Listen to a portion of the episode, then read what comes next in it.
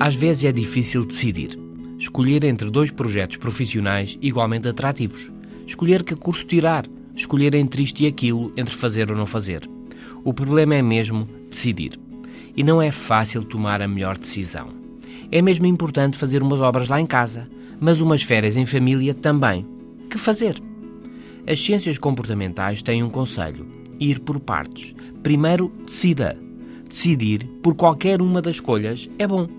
Decida sem querer tomar a decisão perfeita. O ótimo, como diz o ditado, o ótimo é inimigo do bom. Quer tomar a decisão ótima e adia e adia e vai adiando e não decide nada. Diz um ditado chinês: quem pensa muito fica com o pé no ar. Decida.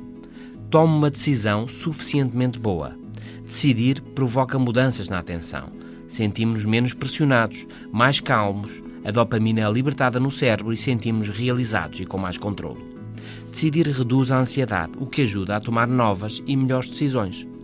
Ao decidir, comprometemos com o que vamos fazer e excluímos o que não vamos fazer. Por isso, o mundo à nossa volta fica mais claro.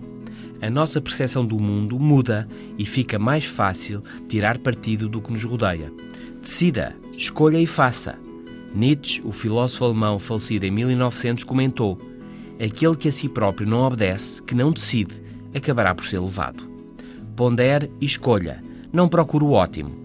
Aceite o razoavelmente bom e decida. E as coisas melhoram.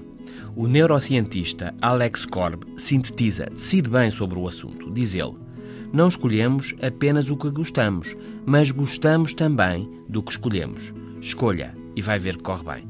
Este é o novo normal. Até amanhã.